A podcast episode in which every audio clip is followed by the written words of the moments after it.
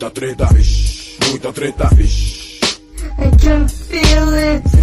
Muita treta, vixe, muita treta. Eu estou sentindo uma treta.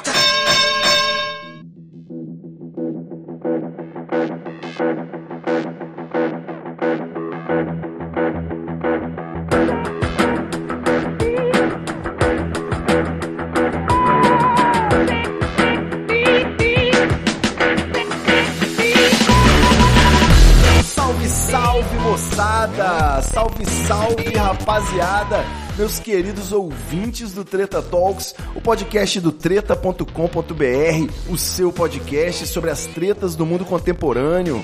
Aqui quem tá falando é o Ivo Neumann e eu tô aqui mais uma vez muitíssimo bem acompanhado e agora de uma lenda do Twitter aqui, o grande contador de histórias, o Forrest Gump brasileiro. meu, o meu querido jurista Fernando, que na verdade é um cavalo que aprendeu a escrever e adora contar histórias. Tanto Tupiaçu, seja bem-vindo, tudo bom? Obrigado, tudo bom? Obrigado, obrigado pelo convite. Uma honra estar aqui. Até parece. Como é que tá o clima em Belém, tanto? Eu fiquei sabendo que você é de Belém, um lugar que eu já visitei uma vez e não tem como não se apaixonar, né? Fui numa Sim. aparelhagem, aí meu irmão, meu irmão que é militar tá sendo transferido para Belém, né? Ele tava meio assim, que é um pouco longe daqui do, do Rio Espírito Santo, que é onde tá o núcleo da família. Mas eu Sim. falei assim, cara, vai lá que você vai se divertir. Quando eu fui lá, eu tomei uma cachaça que me deixou dormente. O Ah, cachaça de eu jambu. fui, é, o bar que eu fui tinha um palco que ficava sobrevoando as mesas no, cais do porto e depois Sim. chamaram a gente pra uma mistura de rave, baile funk, né? Eu gosto de ambos. E eu fui Uhum. parar numa aparelhagem, não lembro o nome do, do local, mas foi muito divertido, assim, me ofereceram todas as drogas, mas um clima muito familiar, muito saudável. Eu fiquei- Imagino. o pessoal tava preocupado porque era numa região mais periférica, assim, ai, não vou levar o celular. Eu falei, que isso? Como é que eu vou tirar foto lá, né? Levei e valeu a pena. Muito maneiro aparelhagem também. Tecnobrega. Cara, Belém é surpreendente. Tem de tudo que você imagina. É uma maravilha viver aqui. E você é nascido aí também, né? Nascido aqui. Nascido. O tempo aqui tá como sempre. Quente. né? Aí daqui a pouco muda. Aí chove. Mas tem Mas, aquela chuva gente- diária, né, que o pessoal fala. Tem, tem aquela chuva diária, é incrível, cara. Olha, quando aquele dia mais quente, do, do- quando você tá- não aguenta o dia, você pode contar que vai chover. Tem a chuva diária e quando não tem. É bizarro, cara, sabe? A gente sai daqui pra ir pra algum outro lugar, quando a gente vê, tipo, tá três dias sem chover, a gente começa a estranhar muito, sabe? Muito mesmo. Com certeza, não. é. Eu tive por aí, rapaz, foi a primeira vez que eu vi um avião esfumaçado, né? O avião no aeroporto, por causa do ar-condicionado, ele calefa o Ah, ar sim, e sim, fica sim. aquela fumaça, né? Parece que tá chegando o Planet Ramp pro show. Verdade. Não, é uma terra muito boa, muito boa. Teu irmão vai gostar. cara. Vai, com certeza. Ele, ele mora no Rio de Janeiro, não tem como piorar a situação pra ele. Ele vai se dar muito bem. Vai sim, vai sim. Mas, ó, não é, não é sempre, né? Não é, não é todo dia que o Treta Talks vai entrevistar um advogado chamado Fernando, que mora em Belém do Pará. E, na verdade, isso só tá acontecendo porque nosso amigo Fernando aí se transformou no cavalo tanto, tanto Tupiaçu, que é um grande contador de histórias, como eu falei. E aí, é, eu sei que você. Eu vi que você tá no Twitter desde 2009, mas na verdade eu, e acredito que a maioria das pessoas, te conhece de uns anos pra cá, né? Como é que foi Sim. que o advogado de- decidiu usar o Twitter e decidiu usar pra contar histórias, né? Acabou virando sua marca registrada e acho que é o maior serviço que você presta aí, talvez, mais do que a advocacia mesmo. Cara, pois então, eu, como eu tava, como eu tinha te dito, é, eu, eu criei o Twitter em 2009 por conta de um amigo advogado que trabalhava comigo. E ele me dizia sempre, cara, abre um Twitter pra ti, cria um Twitter que vai te dar muito bem lá e tal. Eu não ouvia ele, não dava muita trela para aquilo, mas num belo dia criei o Twitter, né? A minha conta era pequena, eu acho que a minha conta devia ter 3 mil pessoas me seguindo e tal. E aí eu parei de usar o Twitter porque eu comecei a sentir necessidade de contar histórias grandes. Hum. Né? E naquele período, o Twitter ele não me oferecia essa possibilidade. Ainda era Aí eu 140 caracteres, não É, tinha. e você como- não tinha como encadear um Isso. Twitter no outro. Então ficava um negócio completamente perdido ali no meio. Eu me lembro que eu ainda tentei contar história, sabe? Ivo? Só que eu, eu contava, e aí lá no meio alguém perguntava alguma coisa. E putz, grila, eu respondo ou eu continuo a história? Se eu Exatamente. responder, vai ficar no meio da história. Então era uma desgraça. Aí eu migrei pro Facebook, onde eu tinha a possibilidade de contar histórias, de escrever. né? E foi muito bacana lá, eu conheci muita gente bacana. Mas o Facebook ele tem um misto de pessoal e impessoal. Você tem família, amigos, Exato. né? e gente que você não tem nem ideia de quem seja. né? Como eu te falei, já teve texto meu, por exemplo, que tinha mais de mil pessoas me pedindo para seguir. né? E eu não podia aceitar aquelas pessoas porque elas iam ver foto dos meus filhos, elas iam ver coisas pessoais, interações pessoais. Com certeza. Então acabava, acabava que o Facebook ele limava o público, né? Eu nunca tive assim, por exemplo, expertise de ah, vou criar um canal, vou criar um, um- Uma página, lá, né? uma página. Eu nunca pensei nisso, sabe? E aí, quando chegou no final de 2017, se não me engano, início de 2018, não, desculpa, final, é, início de 2017 para 2018, umas amigas minhas começaram a falar da DEA, a Não Inviabilize. Grande ideia. Um beijo É, pra Deia. Deia. A Deia foi a, a- minha inspiração para voltar ao Twitter. Porque eu comecei a ver que era possível você contar histórias no Twitter. O amor nas das- DMs, né? É, certo? Eu vi por conta das threads, né, e tal. Então, comecei a ler a Deia, comecei a ver o que ela fazia e disse, caramba, o Twitter virou um lugar onde eu posso escrever. E eu comecei a escrever. E aí tem aquela questão de que o teu público vem, você não precisa conhecer as pessoas, você não precisa ter aquela relação de compartilhar a amizade, né? Quer dizer, você só vai me ler se você for meu amigo, você botar público. Bem, no Twitter é mais fácil. E Exato. a conta foi crescendo, as pessoas foram gostando dos textos, né, oportunidades foram surgindo, já surgiu convite para escrever livro, é, já, já, já me ligaram do Fantástico, sabe? Já me ligaram de, de tudo que é canto, sabe? Por várias histórias. Né? Então é bem legal você, você ver que o teu texto ele motiva, que o teu texto ele empolga, que o teu texto ele faz as pessoas terem um dia melhor. sabe? E É muito bacana mesmo. Eu, e eu me descobri aqui. Me descobri mesmo, cara. E, mas isso não, não mexeu com a sua vida profissional, né? Você continua trabalhando de advogado e o, o tanto lá como um hobby, não é isso? Olha, eu sou concursado. Eu sou advogado concursado do Estado. Então, Certo. é, não, não afetou em nada o meu trabalho, até porque é a minha renda. Né? Que inclusive me permite que eu tenha liberdade para escrever. né? Perfeito. Então, assim, eu, eu tenho uma liberdade de que eu posso escrever o que eu quero. Eu posso escrever o que eu acho que eu devo escrever, sabe? Eu não tenho que escrever para obrigatoriamente viralizar, obrigatoriamente, sabe? Isso é bacana. Então, eu posso escrever um texto sobre suicídio, sobre prevenção ao suicídio. Eu posso escrever um texto, por exemplo, pedindo ajuda para uma vaquinha, como eu fiz outro dia de um rapaz que, que surgiu aqui para mim nas DMs sabe? Eu posso escrever um texto, por exemplo, sobre alguém que está propagando literatura.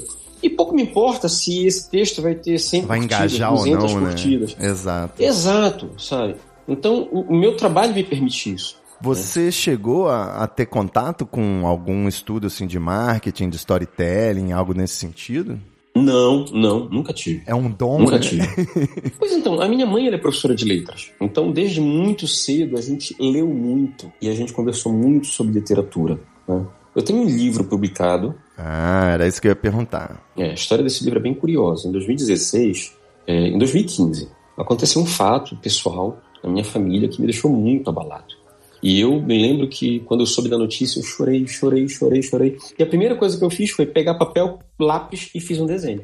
Caramba. É, e a minha forma de lidar com aquele problema, além de óbvio, óbvio as, questões, as questões práticas para resolvê-lo, é, foi desenhando. Então eu comecei a desenhar, cara, no ritmo frenético, sabe? Produzindo dois, três desenhos por semana e postando esses desenhos no, no- no Instagram, no Facebook. E aí o, o Tribunal do Trabalho aqui da, da- do norte, do, do Pará e do Amapá, entrou em contato comigo para fazer uma exposição. Ó, que legal. Aí eu disse, pô, fantástico, bora lá.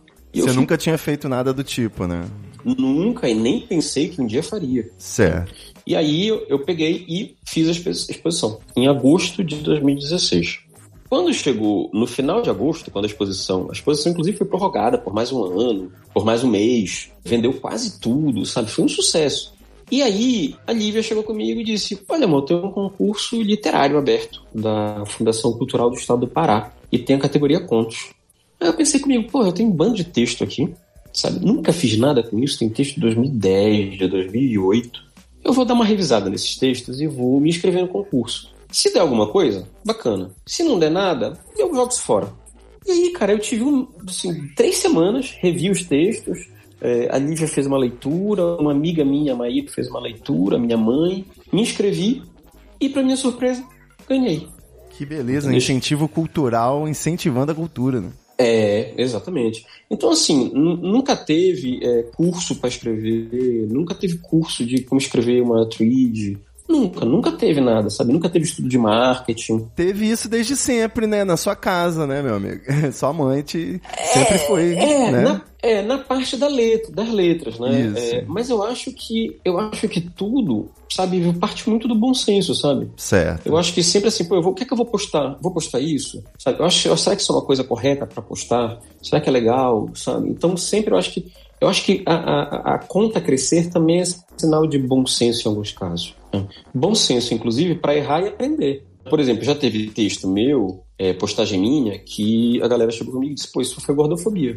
Com certeza. Eu parei para pensar e disse, pô, porra, de fato, isso foi gordofobia. Ó, desculpa, apaguei, fiz uma meia-culpa, sabe? E aí o que, é que eu fiz? Ó, me indiquem alguém que possa me ensinar. Me indicaram os perfis que eu sigo e aprendo muito. E é isso, cara, sabe? Eu acho que também é bom senso para você saber que você errou, sabe?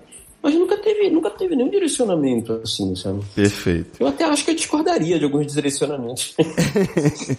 é, não, eu, eu, por acaso, assim, eu também tenho essa coisa do. Na escola eu era muito incentivado o lance de escrita, então chegou um determinado momento eu me vi pressionado naquela coisa de plantar uma árvore, ter um filho e escrever um livro, né? Como Sim. eu já tinha tido irmãos mais novos, cuidei dos meus irmãos nenéns, então eu não queria ter filho. Já tinha plantado a árvore e aí fui, fiz igual você também, já tinha uns textos, revisei, escrevi uns outros, e aí com 18 anos eu fiz um, um, um compilado de crônicas, né? Escrevi. Que legal! Publiquei cara. e ainda tem uma história sinistra em cima que foi. Eu consegui publicar ele, registrar na Biblioteca Nacional essas coisas, mas não fiz aquela puta edição colorida, cheia de frufru para botar nas livrarias e não sei o que, né? Eu Sim. tava atrás disso. E aí eu consegui, com os contatos lá, eu consegui na, na faculdade, na Universidade Federal do Espírito Santo, falar com um cara que estava organizando uma antologia de cronistas capixabas e eu ia sair depois do Rubem Braga. Então, eu tava uhum. me achando, né, naquela época, achando que eu era o autor, o escritor mesmo. E essa editora, ela estava envolvida num escândalo de corrupção aqui da Assembleia ah, Legislativa, com um político aqui que era meio que manda-chuva de tudo, era um dos donos dessa, dessa editora, e acabou hum. não saindo meu livro. Foi a primeira vez que a política me deixou assim frustrado, né? o combate à corrupção, né? Digamos assim. Sim, sim. Mas é, eu quero saber quando se você pretende lançar algo do tanto, né? Agora que você já testou algumas coisas, você já testou histórias e a repercussão delas, né? Você tem planos de escrever livro, de fazer alguma outra coisa, de repente um podcast? Olha, cara, então, já tive muito convite, muito convite para escrever livro. Acho que se eu não me engano, quatro, quatro editoras já entraram em contato comigo. Assim, pessoas maravilhosas, editoras muito boas, sabe? Só que eu, eu tava pensando, conversando e tal, quando chegou o a Covid, né? Perfeito. A Covid foi uma, uma, uma, pequena desgraça, porque os planos meio que todos sossegaram, né? Exato. Então, eu tenho mantido contato, eu tenho um editor de São Paulo que me manda WhatsApp de vez em quando para conversar, né? Perguntar como é que estão as coisas. Tem um rapaz também não vou me lembrar agora de onde é, mas acho que também acho que é do Rio, que me liga, manda mensagem também. Não perder o contato, né? Mas a gente tem que ver como é que vai ficar, como é que vai ficar tudo isso. Eu fico pensando, por exemplo, lançamento de livro, livraria fechada, lançamento de livro, complicado, né, cara? É, agora é tudo no online, né? Vai ter que fazer o pessoal virtual pra para fazer o lançamento. Eu já andei vendo alguns lançamentos de livros, já teve com, com câmera, né? O pessoal tá fazendo de tudo agora com câmera, acabou. É, sim, sim, sim. é. Mas não sei, não sei. Agora, pelo menos, a gente tá. Eu tô parado, sabe? Eu entendo. Aquela coisa de não dá pra projetar muito o futuro, né? Porque não tem nem a tela no momento, a gente não sabe o que, É, por exemplo, o que, que a gente vai projetar. Ontem eu voltei a trabalhar, né? E a gente vê na rua a galera sem máscara, a galera, pô, fazendo tudo. Sem tomar sabe? cuidado, né? Sem tomar cuidado. Então a gente não tem como saber como é que a coisa vai estar daqui a, em agosto, por exemplo, sabe? Exato. Então vamos, vamos, vamos relaxar um pouco, porque também isso, Isso. cria uma ansiedade, cara, sabe? Exato. É, nos últimos episódios aqui, eu tô fazendo podcast agora mais papo com um brother mesmo, trocando ideia da vida, né? Não dá pra se exigir muito nesse momento. Todos são unânimes, né? Que a prioridade é sobreviver, depois a gente pensa no É. resto. É, é sobreviver com saúde mental. Isso. Depois a gente vê como é que a gente faz, né, cara? Porque agora não dá pra fazer muito plano, não. Perfeito. Eu me pergunto se por acaso você em algum momento tem medo de estar fazendo uma exposição aí, né? Se expondo, contando da sua vida e coisas íntimas de fantasmas da sua casa, né? Isso de repente em algum momento te gera alguma preocupação? Você já foi atacado ou já teve alguma invasão de privacidade por conta disso? Não, é, uma coisa que eu sempre fico muito receoso é com a exposição das crianças, né? Certo. Então eu tenho muito cuidado com isso.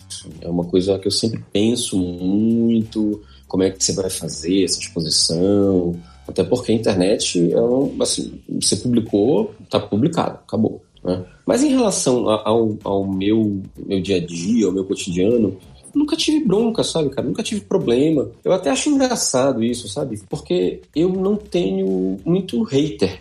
Eu Certo. nunca tive nenhuma publicação minha, assim, um- uma questão de ter hater ao ponto de, de tornar a coisa inviável. Até porque, assim, eu, eu converso com todo mundo, quando o pessoal vem criticar, eu critico numa boa, sabe? Eu, eu tento ser calmo, eu tento ser do diálogo, então isso não vai adiante, né? E eu vejo assim, mesmo em, em- em textos que eu falo, por exemplo, contra o governo Bolsonaro, eu não, não- não sinto a potência de hater, sabe? Eu não, não sinto ataques. Às vezes eu fico até assim, me sentindo um pouco, um pouco cabisbaixo, sabe? Eu vejo meus amigos postando, posta assim, Bolsonaro é feio. Porra, chove de bolt, chove de coisa ali no comentário do cara e o cara vai lá brigar pela democracia e argumenta, manda pra longe e tal. Aí eu posto o negócio assim, pesado. Bolsonaro, isso, isso, não sei o que, ditador e tal. Porra, não vem ninguém, cara. É. Porra, essa galera não quer brigar comigo, bicho. Eu meio que tenho a tendência a achar que a quantidade, né, de bolsominion que, que você, que te segue, que te dá atenção, que reage às coisas que você posta, é culpa sua, né? Porque Sim. você que tem que tratar de cuidar da sua audiência e nivelar por cima, fazer um... Eu já pensei, né, de repente você faz um enigma, uma charadinha, e aí só te acompanha, só te segue quem conseguir decifrar. um pouquinho de elitismo. Mas você quer ver uma, ver uma coisa engraçada? Eu, eu, óbvio, que eu dou uma fuçada nos meus seguidores e eu já descobri muito bolsominion. Ah, sim, Mas, e assim, muitos bolsominions já vieram conversar comigo, sabe? E a gente consegue ter uma conversa muito educada. Já teve um cara que chegou comigo, pô, tanto, adoro teus textos, adoro teus relatos, tuas histórias, mas eu discordo completamente de ti aqui. Eu disse, ah, cara, legal, a gente vai concordar em discordar. Disse, Porra, bacana, bom final de semana pra ti e tal. E acabou. Excelente, é. Então eu acho que também a questão, acho que meus seguidores são muito educados, muito gente fina, sabe? Uma galera muito de paz também, sabe? Boa, acho e- que, sei lá, devia fazer mais treta. E é mérito, não, e é mérito do, do seu storytelling, né? Eu acho que é isso. A forma como você conduz as histórias, acho que chama atenção justamente de uma galera que tá mais com a guarda mais baixa, né? Acho que menos, menos disposta a sim. treta. Ah, por exemplo, tem algumas coisas que eu, que eu evito. É, é dessas coisas que eu te falo de aprender, né? Por exemplo, teve o dia do Preto Velho. Agora, acho que foi em maio. E eu peguei uma imagem da, da comissão de, de, de população negra, eu acho que da UAB, muito bonita, e postei, sabe? E Certo. depois eu pensei assim, cara, sei lá, eu não sei se eu devia postar isso, sabe? Porque eu não sou da Umbanda, eu, sabe? Eu, eu, eu, eu, me- eu fico com medo de parecer uma coisa vazia, sabe? Ou até mesmo tá incorrendo em algum erro sem saber, né? Também é possível. sabe? Ou, ou querendo, ou querendo é, irritar em cima de uma coisa que não é o meu lugar de fala, Que não te sabe? pertence. que não me pertence. Aí eu disse, não, eu vou apagar. Aí apago, sabe? Aí é que, que eu te falo, acho que depende muito da questão do bom senso, sabe? É, eu, eu penso muito na- na- nas coisas que eu escrevo, nas piadas, nos textos. Eu acho que eu tenho um cuidado muito grande para não magoar ninguém. Sim, acho com certeza. É é. Bom, isso aí acho que não. O pessoal que está aqui ouvindo esse podcast que justamente vai vir clicando porque já sabe do, do posto de educação que é tanto Tupiaçu e já oh. vem para isso mesmo. Mas ó, com relação à sua carreira a, de, de, literária, né? Eu tenho aquela esperança, afinal de contas, né? Até a J.K. Rowling que está aí nos trending tópicos por motivos não muito dignos, mas para falar um grande ídolo meu também, Luiz Fernando Veríssimo, né? Começou Sim. a escrever e publicar mais tarde então acho que os, as tantetes que estão aí na torcida pelo livro de contos podem manter acesa essa esperança. Agora, tanto, na verdade, você não escreve histórias aleatórias, essas coisas, né? A gente tem alguns contos budistas, alguma e, e principalmente histórias da sua vida relacionada à sua vizinhança. Tem sempre algumas que me chamam mais atenção, mas eu quero tirar o elefante branco da sala, né? E ir direto para aquele que eu acho que é um, talvez o maior hit, que é a aterrorizante thread que você fez para contar sobre alguns comentários que a sua filha mais velha fez, né? e acho que foi parar no BuzzFeed, inclusive, né? Eles fizeram uma matéria. Foi, BuzzFeed, foi, foi. Parou no, parou no, no Trends, ixi, fez sucesso. É, essa história é um tanto quanto assustadora, né? E Sim. Pro ouvinte, né, desavisado, né, esse, existe uma thread que a gente vai linkar nesse post no treta.com.br, você entra lá que vai estar tá com os devidos links para você acompanhar caso não conheça o caso, mas é simplesmente você ser pai de uma criança que tem poderes mediúnicos, né, e culminando Sim. com a história do, do, passando na frente do cemitério e a criança de 4 anos dizendo que já foi, foi colocada lá numa caixinha, né, que morava lá. Sim. Então, a pergunta, acho que não quer calar, que inclusive minha noiva encomendou, é depois, depois que a Maria cresceu, que você conversou com ela, né? Ela te deu algum tipo de explicação mais convincente ou é um grande sei lá, né? É isso aí e vida que segue. Cara, eu acho que é um grande sei lá. Até hoje a Maria Fernanda, ela relata determinadas coisas, né? Então ela diz que às vezes batem na porta do quarto dela, ela ouve chamar, ela ouve passos, né? Então, de repente, eu acho que ela pode ter aí um, um grau de, de, de sensibilidade. Tem uma antena boa, né? É. Agora, aquelas coisas lá de trás, eu não sei, certo? Ela lembra muito bem da questão do cemitério. A questão. Tanto que, por exemplo, quando eu postei e que eu disse que ela estava passando na frente do cemitério e ela disse que já tinha conhecia aquele lugar. A minha mãe disse para ela então que era impossível ela conhecer. Né? E aí ela disse: Não, vovó, eu, eu sei porque foi para cá que me trouxeram. Quando eu caí do carro, foi para cá que trouxeram o meu corpo. Né? Nossa. Ela lembra, ela lembra de ela lembra de tudo, ela lembra o que ela respondeu, ela já era mais maiorzinha, né? Agora, das outras, ela não lembra. Ela não lembra mesmo. Né? Aí, de vez em quando, acontecem coisas não tão aterrorizantes, né? É, mas a, mostra que ela tem os chakras alinhados aí, né? Abertos nessa conectividade. Tá é, fazendo... alguma, coisa, alguma coisa tem, cara. Tá online. Isso é, é, isso é fato, alguma coisa tem. Outro fenômeno paranormal aí também é o famoso apartamento bem assombrado, né? O, o, apartamento que, que já tem 64 anos, né? Desde 1956 no centro de Belém, Isso. com histórias lendárias e que ele é habitado possivelmente, né? Pelo fantasma do seu avô, que sua mãe já viu, pelo fantasma da sua avó, né? Um pessoal que fica cuidando até da, da, das suas filhas, que ajudam você a, a saber quando uma tá sufocada sufocada, quando a outra tá prestes a cair da cama, né? É, é. E esse gancho que eu tô falando aqui é por quê? Porque eu e o Tanto conversamos no episódio extra do Treta Talks, exclusivo para assinantes. A gente teve aí um debate de aquecimento dessa conversa, debatendo se Deus existe, né? Então eu vou trazer agora para a pauta principal esse assunto, Tanto. Como é que fica aí as suas convicções, né? Num cenário em que você tem uma galera paranormal na família, os espíritos também se recusam a abandonar um apartamento. Como é que é? Você já, é. já, já chamou algum padre para benzer não, a casa? Não, não foi necessário? Não. Mas então, cara, a gente nunca sentiu nada aqui que fosse ruim. A gente nunca se sentiu ameaçado, né? A gente sente medo, óbvio. Tá saindo da cozinha e de repente alguém te chama. Né? A gente, a gente, eu, eu saio correndo, sabe? Então, mas a gente nunca sentiu medo, a gente nunca sentiu uma ameaça, sabe? Alguma coisa ruim.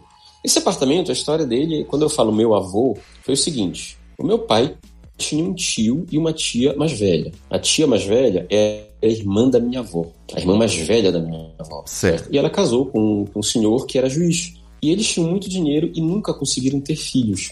Então eles criaram meu pai como filho. Eles viajavam com meu pai, eles, eles pagavam tudo pro meu pai. O meu avô tinha dinheiro, meu avô não precisava disso, entendeu? Mas era, era, eles gostavam dele como filho, então eles faziam isso, Certo. mesmo sem precisar. E quando eles morreram, eles acabaram deixando o que eles tinham pro meu pai. Então quem morreu neste apartamento foi este senhor, Entendi. o tio Pires Lima, né, com a esposa. E a gente diz que eles estão por aí. Quando eu nasci, eu depois de um tempo vim para cá para esse apartamento. E a minha mãe conta, os nossos quartos eram conjugados, que ela estava cansada, escrevendo a tese dela de mestrado e tal. E ela resolveu tirar uma soneca e eu estava no berço. E no meio da soneca, quando ela dá uma olhada de relance pro meu quarto, ela vê um senhor de paletó e gravata parado do lado do meu berço. A primeira reação dela era que fosse algum amigo do meu pai. Meu pai é advogado também, então podia ser algum amigo que tivesse aqui e tal. Certo. Mas ela achou estranha a situação. E aí ela deu um grito. Ei! E quando ela deu um grito, a pessoa não olhou para ela, mas a pessoa deu um passo pro lado do quarto, onde não tem porta. Então, em tese, a pessoa deu um passo pro lado e ficaria lá preso, porque não tinha como sair. Mas saiu Entendi. do campo de visão da minha mãe. E quando a minha mãe foi lá procurar, não tinha ninguém, né? Entendi. Então, essas coisas, elas, elas acontecem já há muito tempo, né?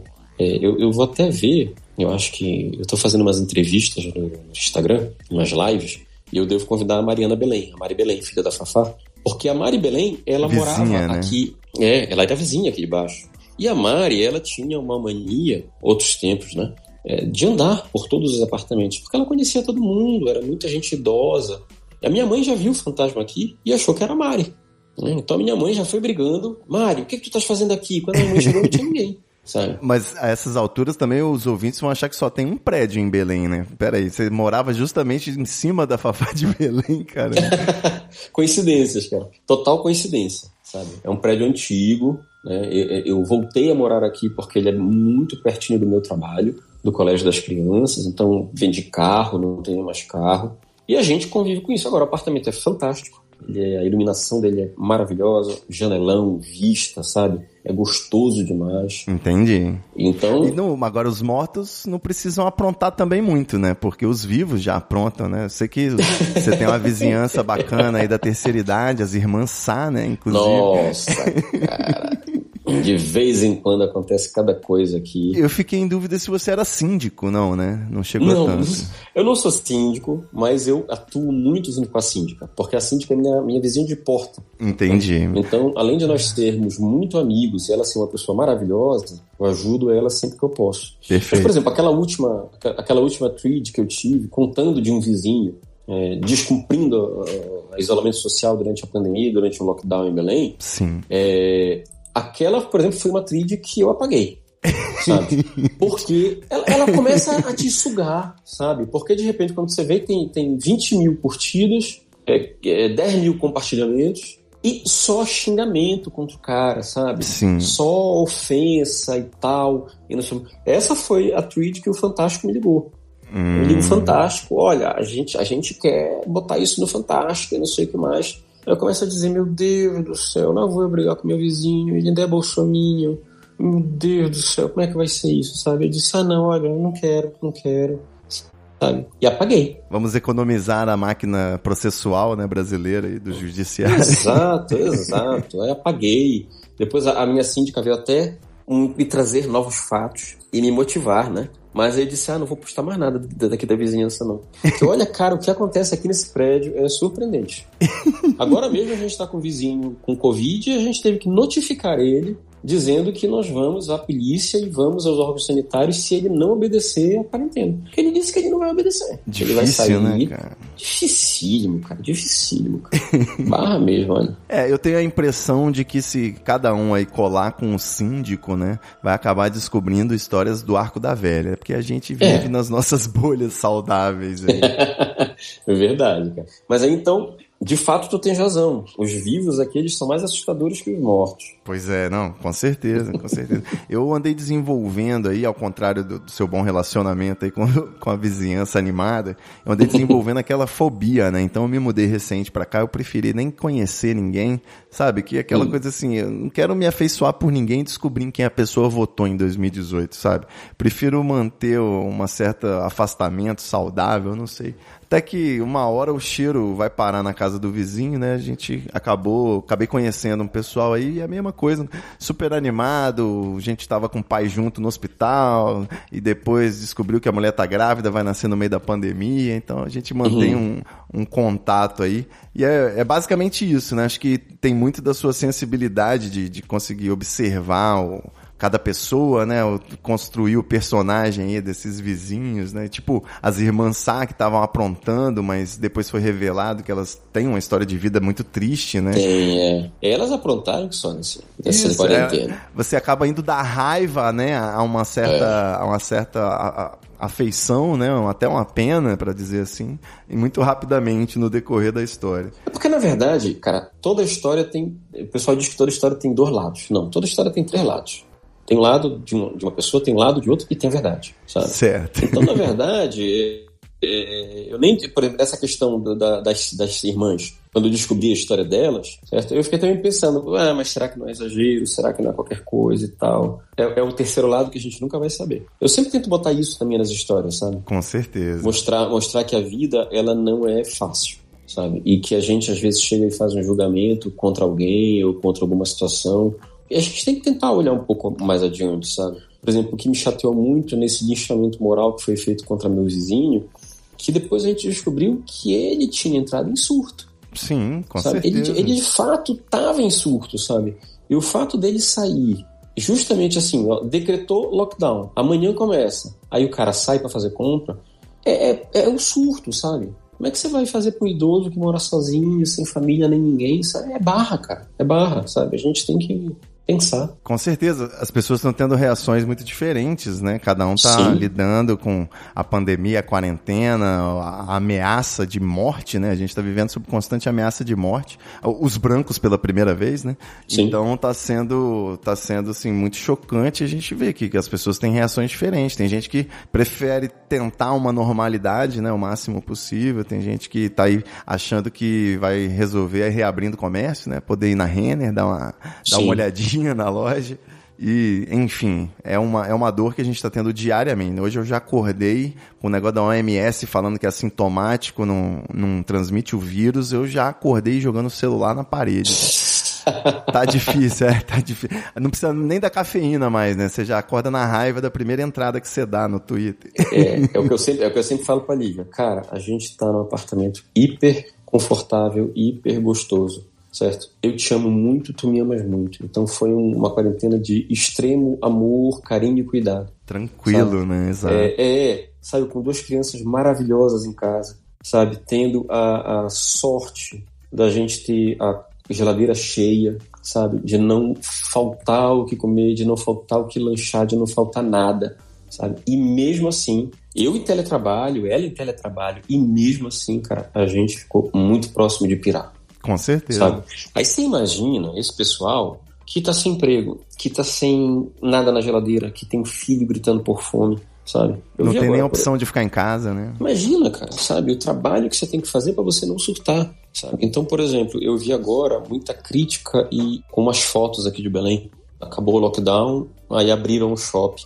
E aí tem uma fila, uma fila de pessoas na frente do shopping. Cara, você vê aquela fila, é só gente preta e pobre sabe? Você é visível aquilo ali, sabe? Em e busca pessoal, de algum entretenimento, né? É, cara, sabe? O pessoal malhando. Porra, tá fazendo o que no shopping? Eu fico pensando, cara, esse cara pode estar tá há 80 dias trancado numa casa de dois cômodos com 12 pessoas. Exato. Sabe? Então, assim, acabou o lockdown, o cara pode sair de casa, o, o cara talvez só precise respirar e andar no shopping, num lugar que é bonito. Sabe? Isso. Porque a, a gente fotografou quem é preto pobre que tá ali na frente quem tem grana está dentro do seu carro na fila para estacionamento. Exatamente. Sabe? Então a gente é sempre vê, eu sempre tento isso, cara, ver os dois lados, sabe? É uma necessidade. É aquela coisa de você estar tá entre o tigre e o penhasco e, e, procurar uma árvore de morango, né? Exatamente, cara. E aproveitar os morangos, sabe? Mas é exatamente isso. Eu evito também entrar muito nessa celeuma, sabe? Eu, eu vi, por exemplo, as postagens, o pessoal ridicularizando, diminuindo o pessoal na fila. Aí eu fico me coçando, sabe? Ah, eu vou lá falar alguma coisa. Depois eu penso, não, cara, eu não vou sabe? Porque aí vai começar uma briga, aí eu não vou poder largar o celular. e aí, sabe aquela história? Eu, é, você prefere ter paz ou ter razão? Isso. Exato. Eu prefiro ter paz, cara. É, essa análise empática aí que você fez até do, do pessoal furando a quarentena, acho que ela se estende muito também para a questão do, do. O pessoal tem falado muito sobre o arrependimento de ter votado no Bolsonaro, né? Muita Sim. gente desembarcando, a gente sabe que tem muitos atores políticos que fazem suas manobras por estratégia pura e simples, né? Mas tá tendo muitas brigas internas na direita e aí o governo ficando isolado, mas tirando toda esse, essa novela diária que a gente acompanha na política, existe uma realidade que é o que colocou o Bolsonaro no poder, que eu acho que vai além do, da sua tia fascista, né? Mas eu acho que é uma verdadeira mazela. Eu, inclusive, tenho um, grande amigo bolsominion arrependido que a gente conversa muito. E eu entendo completamente as, as motivações dele no voto, né? Ele quis votar no candidato mais diferente para ver se dava um efeito, já que Sim. o candidato que é igual nunca dá efeito nenhum. Hum. Então, principalmente para quem viveu aí, desde só conhece o, o, PT no poder, né? Não tem uma experiência com a política antes disso. Eu queria saber de você, tanto, que me parece a, a voz da razão, o trovão da razão aí, do, o, do bom senso, da ponderação. Talvez poderia até se considerar um isentão, é, digamos assim, raiz, né? No estrito senso eu quero saber de você como que você enxerga essa, essa questão, né, essas movimentações da direita e da esquerda no mundo e no Brasil. Você acha que tem uma tendência a arrochar as coisas ainda mais, um fascismo apertado em resposta a essa crise? Ou você acha que a gente tem algum motivo para ter uma esperançazinha aí de alguma evolução nessa conversa política? Sei lá, tecnologias, internet? Cara, olha, primeira coisa, não sou isentão raiz. Sou de, sou, sou de esquerda totalmente, certo? Perfeito. E outro dia eu vi uma frase que, que me motiva muito, né? É, o que é que te faz ser de esquerda? A resposta é a direita. Exatamente. Sabe? O que me faz ser de esquerda é justamente a atitude que a direita tem. A bronca é que as democracias elas sempre funcionam como um pêndulo, isso é normal, certo? Você sempre vai ter uma tendência à, à esquerda e a esquerda vai é, tomar o poder por meio do, do, processo democrático, a esquerda vai implementar projetos sociais pensando mais na população, certo? E chega num ponto em que as pessoas começam a criticar a esquerda. Ah, mas e o crescimento industrial? Mas e o crescimento econômico? Isso. E aí o pêndulo volta e vai para a direita. Isso é normal, entendeu? Sim. Agora tu imaginas, a gente diz que a gente é de esquerda por causa da direita, a gente pode ter essa ideia naquela esquerda meio mais assim ao centro, né, que a gente que a gente até então tinha, né, como realmente é, protagonismo da nossa da nossa democracia, o PSDB, o DEM, certo? que ainda era uma, uma direita é, não vou dizer esclarecida, não quero usar o esclarecido para a direita, mas digamos que ainda era uma direita que tinha escrúpulos, sabe? Exato. Tinha vergonha de determinadas Também coisas. Também é difícil, né? Mas vamos lá, tem, tinha algum escrúpulo. É, é, mas aí o problema é que hoje o nosso pêndulo, ele tá indo até uma esquerda e quando ele volta, ele vai para uma extrema direita que é muito assustadora, sabe? Exato. E essa movimentação do pêndulo, ela me assusta, sabe? Então, outro dia eu vi alguém postando. Em 2000 e tanto eu fui contra a FHC. Em 2000 e tanto eu fui contra o Serra. Em 2000 e tanto eu fui contra o Alckmin. Em 2000 e tanto eu fui contra não sei o quê. Hoje, para tirar o Bolsonaro, eu voto em qualquer um deles sabe? É, é, é, isso. A gente, a gente hoje reza pela volta de uma, de uma direita que pelo menos possa dialogar, sabe? Que, que saiba possa... comer a mesa, né? É, que não seja uma, uma, direita, sabe? Que simplesmente ouve uma mulher falar sobre os efeitos do enxofre contra o coronavírus e marque um horário para essa mulher no Ministério da Saúde. Exato. Sabe? Como o Bolsonaro acaba de fazer. Eu, eu fico preocupado, cara. Mas eu confio no pêndulo. Eu confio nesse pêndulo democrático sabe? Eu acho que fatalmente as pessoas vão ver os malefícios de um governo de extrema direita para a população, para a população mais pobre, sabe? É, isso está visível no, na aprovação do governo Bolsonaro, que só faz cair cada vez mais. Certo? E foi evidenciado por uma pandemia, né? Alguns Exato. dizem até que se não fosse a pandemia já teria caído pela situação econômica exato, por e simples. Exato. É. Né? Mas está aí, a, a crise a alimentando a pandemia, um pouco mais. É, a pandemia é, foi boa e foi ruim, né? Quer dizer, pode ter segurado ele mais tempo no cargo, porque você não vai, imagina, começar um processo de impeachment no meio de uma pandemia. Exatamente. Mas é, ruim por conta da, da, da, da, do povo sofrendo, né? Exatamente. Quer dizer, os entregadores dizendo que não conseguem auxílio, que não conseguem se segura, ter segurança, que não conseguem dinheiro, sabe? E muita gente que voltou no Bolsonaro e percebe o seguinte: porra, eu tô no meio de uma pandemia e o cara soltou a nossa mão, sabe? Pois então, é. eu não sei, cara, eu, eu torço para que esse pêndulo funcione bem e para é. que a gente possa ter um, um governo um pouco mais esclarecido. É, aí sim esclarecido. Eu tendo assim, em alguns momentos eu me pego pensando se de repente, se a gente tivesse um crápula competente no poder, não seria uma situação ainda pior do que um crápula totalmente incompetente, como é o caso atual. Mas é aquilo, né? Para mim, que tô aqui no conforto do meu lar, fazendo teletrabalho, com álcool gel que eu quiser à vontade, 50 máscaras de pano, ganhei de presente de todo mundo. É muito fácil, né? Segurar as pontas aqui, enquanto eu tô nessa situação confortável. E tem gente que tá sofrendo pelo crápula incompetente desde já, né? É, eu acho que um crápula sempre vai ser um crápula, sendo competente Isso. ou incompetente. Então, é, o problema do Bolsonaro é, não é nem incompetência que, por exemplo, é, não acho que a Dilma tenha sido a melhor governante do Brasil do ponto de vista do desenvolvimento da nação. Certo? Acho que a Dilma ela falhou em alguns pontos. Com certo? certeza. Mas a Dilma ela é uma pessoa extremamente civilizada. Ela é uma pessoa capaz de entender, por exemplo, é, o papel de uma oposição. A Dilma jamais é, mexeu uma colher para impedir a investigação da Lava Jato, sabe? Isso a postura dela durante o golpe foi de, estudo, né? Sobre a é, nobreza dela, digamos. Exato, certo. E, e tá aí até hoje sem nenhuma investigação, sem nenhuma acusação, sem nada, Isso. sabe?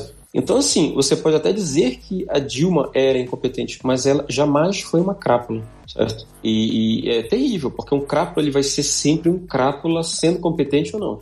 E o problema do Bolsonaro é que, além de ser um crápula, ele é completamente incompetente e ele se cerca de pessoas incompetentes. Então o cara consegue ser o supra-sumo do chorume. Né? Exatamente. É, porque você conhece, todo mundo conhece algum político mais populista. É, aqui em Belém mesmo, por exemplo, você tem caso é, de um vereador que extremamente é, vindo de um, de um extrato popular muito, muito pobre, certo? E a primeira coisa que ele fez quando ele assumiu foi se cercar de uma assessoria boa, sabe? Você vê, né? É, o Bolsonaro não consegue fazer isso, cara.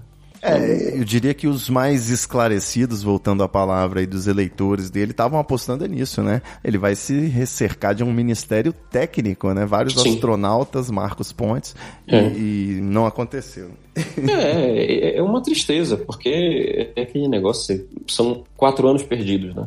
Eu já considerava quatro anos perdidos por conta do, do, do ponto de vista social, de avanços sociais, mas agora com essa pandemia só vem enterrar de vez é, o desenvolvimento do país, demonstrando de forma cabal a incompetência dele. Exatamente. Eu, eu, eu, fico bem. É como tu dizes, né? Eu sou concursado, o meu dinheiro cai todo mês no final do, do, do, salário, cai todo mês na conta. Eu tenho um apartamento legal, sabe? Eu tenho uma vida relativamente segura. Sabe? Sem dúvida. Eu me dou, não é por mim. Sabe? Eu me dou é pelas pessoas que não têm, sabe? É, o sentimento ele já parte de um outro lugar, né? Exatamente. É. Bom, tanto, então. o, nosso acho... papo ficou, o nosso papo ficou hiper cabeça, né, cara? Tem acontecido isso. Não, a pandemia tá botando todo mundo para refletir, né, cara? É, eu me senti agora, parece que a gente está assim, sentado naquele, naquele estudo da Globo, atrás aparece Brasília e a gente está comentando política de Brasília. Não, foi bom, foi bom para trazer, acho que um, um, pouco mais. Do, o podcast ele é um espaço bom para isso, né? Você de, delongar um pouquinho a opinião, dar um pouquinho mais de explicações e Sim. acaba ficando mais fácil de entender o que, que o outro está querendo dizer. Eu queria dizer que foi prazer imenso, né? Tanto você tá aqui com a gente nesse, nesse podcast, dar uma animada, um gás pro Treta Talks, o convidado que empresta seu brilhantismo aqui pra gente.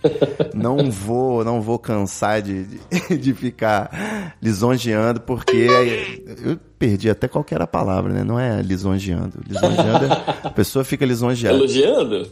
É, vou, vou, ficar, é. vou ficar puxando o saco em bom português, porque eu sou realmente um admirador das suas threads. Eu sei Pô, que quando você abre um fio, vale a pena clicar ali para continuar. Então, se não for de noite. Exatamente. e já digo aqui que se quiser fazer um podcast aí, precisar de ajuda, é só chamar que a gente conversa. Acho que vale a pena sempre. Beleza? De tá repente, tá, tá, de bobeira aí, enquanto o livro não vem. Verdade, né? Canal não, do cara, YouTube, eu, qualquer eu, coisa eu assim. Te, eu que te agradeço. Uma das coisas legais dessa, dessa, dessa renovação do Twitter, sem dúvida alguma, foi a quantidade de gente bacana e, e de pessoas pensantes que eu conheci. Cara, é, amanhã, por exemplo, já fazendo aqui um pequeno merchan, eu vou fazer uma Boa. live com a Cher Machado, a Transcurecer. Muito que é uma mulher trans preta, sabe? Cara, essa menina, ela me ensina tanta coisa. Ela me, ela me mostra tanta coisa da realidade, sabe? Que a gente não que a gente não, não enxerga, sabe? Então eu agradeço muito ao convite, agradeço a oportunidade de te conhecer. Né? Agora diz para tua namorada fazer o podcast dela para eu conversar com ela. Ah, com certeza. Não, mas é, é, porque assim, eu fico enchendo o saco, falo assim, ah, não, não quero mais fazer programa, não enchi o saco, não quero entrevistar ninguém. Aí ela falou assim, ah, chamo tanto, pô, tem tanta história ali, não sei o que. Eu falei, pô, não vou fazer isso com tanto, coitado, ele é uma pessoa tão boa. mas tá aí, Treta Talks com tanto Tupiaçu, foi irado demais. E a gente continua lá no arroba tanto Tupiaçu, né? Fala aí, seu, seus arrobas são o mesmo no Twitter e no Instagram. É, no Twitter e no Instagram, tanto Tupiaçu. No Facebook tem um, uma página, é uma página, acho, tanto Tupiaçu também. E no Telegram tem o canal Tanto Tupiaçu e tem um grupo de discussão lá onde a gente conversa. Grupo muito bacana, cara. Tem, tem ajudado muito todo mundo nesses dias de, de, de pandemia e isolamento, sabe? É, trabalhando aí como um imã, né? Um radar magnético de, de gente boa. Tá certo. É, Inclusive, é. meus gatos aqui, Maia e Shiva, mandam beijos para essa de Feroz e Flora Temer. Flora Temer. Outra história incrível. De fato, Flora Temer foi a melhor ah, tirada que Bons tempos, né, de Flora Temer. Cara, a história da Flora Temer foi incrível.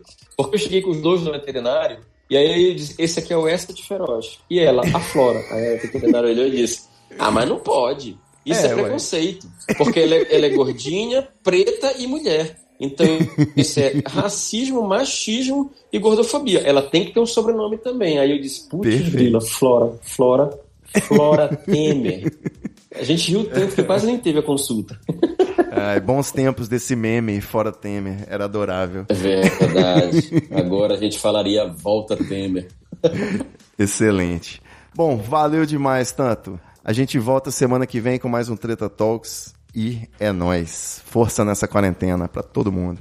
Inclusive, naquela hora que você tava contando as histórias, eu fiquei pensando, né? O ouvinte do Treta Talks que chegou até aqui tá sozinho, nessa hora acendeu a luz. Se tiver de noite. eu me sinto culpado, cara. E tu sabes ah. que eu me sinto culpado? O momento que. Não, tu sabes o momento em que eu me sinto culpado? É quando as pessoas chegam e dizem assim: já leu. Eu vejo a marcação né, do pessoal e leio os bate-papos dele aqui, né? Já leu o último texto do Tanto? Aí um, outro dia chegou uma menina e disse: Ai, amigo, eu silenciei. Silenciou por quê? Ah, amigo, eu não aguento com as histórias de terror. Eu depois quero ir no banheiro mijar, não consigo, tenho que dormir de luz acesa. Aí eu vou lá e peço desculpa, né? Pô, olha, cara, mil desculpas, sabe? Aí a menina fica toda envergonhada. Não, tanto, não era isso. Não, mas eu te entendo. Mas eu ainda venho aqui durante o dia para ver as coisas que tu postes. de dia pode, né? Aquela coisa. De dia pode. Se for de esquece. noite, tá lendo uma é. thread dessas assustadoras, aí tem que botar um desenho, né? Uma sitcom pra poder esquecer antes de dormir. Verdade. Beleza pura. Valeu, meu Querido, querido. Foi, foi um prazer, tá? Qualquer Pô, coisa, demais, um grande aqui. abraço. Porra, depois que eu fui ver tua conta, cara, eu, eu não, não tava te seguindo, né? Aí eu, eu fui ver e disse, meu Deus, tu és enorme, cara. Ah, não, é, eu 31 tenho um probleminha. seguidores. É porque essa conta do Treta, do, é, o Treta é o site, né? .com.br Hum. virou podcast. Então essa conta é velha. Só que eu tinha uma outra conta, Ivo Neumann, com meu nome pessoal e tal, e fui expulso, né? Aí eu fiz outra, fui expulso de novo, fiz outra, fui expulso. Porque uma vez que você é expulso, você não pode voltar mais. Por que E aí você foi expulso? Eu andei xingando pessoas aí por usar palavras de baixo calão. O, o Twitter não, não tá errado, não, tá? Essa parte, É. tudo bem. Agora eu acho injusto, porque eu tô privado, né? Eu sou pessoa não grata, então eu tenho que ficar me disfarçando. Eu já voltei com, com avatar, com, usando aquele disfarce de nariz e bigode. Depois eu, eu, ao invés de Ivo, eu botei meu nome era Ivone, botei uma peruca. Mas eles sempre me acham, então eu tenho que ficar trocando. Por enquanto eu tô usando a conta do Treta, só tentando não xingar ninguém, né? Pra poder não perder a conta do, Sabe, do sabe site. que eu já, te- eu já fiquei calado no Twitter por dois ou três dias, se não me engano. É, né? Eu, eu- eu postei um, um, é, fogo nos racistas, fogo nos fascistas, alguma coisa assim. Não, um não bonequinho. Cara, eu era, era um ursinho, sabe? Um ursinho panda. Com uma plaquinha, é, fogo nos racistas. né? Ó, você tá instigando a morte das pessoas e me deixaram três dias sem falar. Cara, complicado, né? É, o pessoal tá falando. O Ivo, eu- o Ivo foi expulso porque ele xingou a Ana Hickman, que tava. Quando ela postou um banquete maravilhoso e postou assim, caiu o VR, oba. Eu Porra. comecei a xingar ela de tudo quanto é nome. Eu tava puto naquele dia, né? Lógico, não, não sei porquê, nem lembro porquê. E tudo bem, né? Agora, se me expulsar, eu não fico nem tão magoado, mas podia tirar os nazistas também, o pessoal que tem suástica no avatar. Pois é, né, cara? O pessoal fazendo tanta barbaridade, né, cara? Aí te tira É. um fogo nos fascistas com panda. Vamos Aí a galera justos. tá lá, porra, né? foda. Pô, Pode falar foda? Poxa, se Não pode. tá gravando, né? Não, mas ô, no, pô, um podcast chamado Treta, meu amigo. a gente começou Pois é. discutindo se Deus existe. Mas eu peguei um susto, cara, porque eu não sabia que a tua conta era grande, né? Ah, né? Aí, aí é ele pra- disse, ah, legal, bacana, vamos sim e tal. Aí ele disse, pô, mas eu não sigo ele, deixa eu seguir. Ele disse, Dive, olha como a conta dele é grande. Olha, amor. É, não, eu vou dançando conforme a música. A gente tinha milhões de page views na época que o site tinha page view, aí parou. Aí tinha, tem 500 mil, não, 250 mil na fanpage, no Facebook. Só que hoje você posta um negócio lá pra 250 mil, não vai pra 250, né? Então, a gente vai dançando conforme a música. Agora no podcast eu tô feliz, né? Quando veio a quarentena, a audiência aumentou de novo. Estamos chegando a uns 12 mil por semana aí. Pô, que legal, Então, cara. é bastante gente. Dá até, dá até pra tomar um cuidado com o que fala, né? Sim, sim. Pô, muito legal. Mas muito, legal bom. mesmo. Vale a pena, às vezes, sair da, da bolha. Show de bola, tanto. Valeu demais. Querido, um prazerzão, tá? Igualmente, cara. Até Valeu. mais. Tchau, tchau. Abraço. You need baby. I'm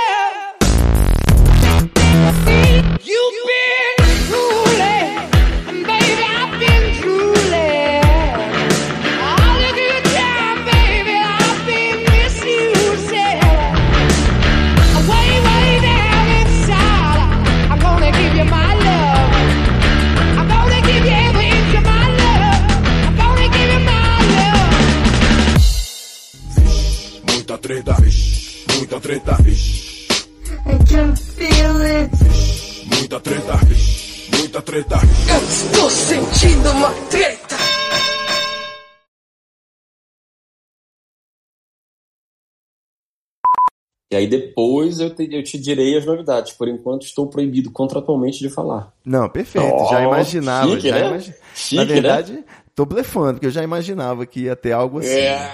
Estou proibido contra. Eu sempre sonhei em falar isso. Estou proibido contratualmente de dar mais detalhes.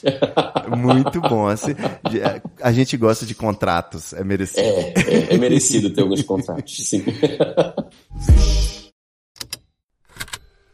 Estalo Podcasts.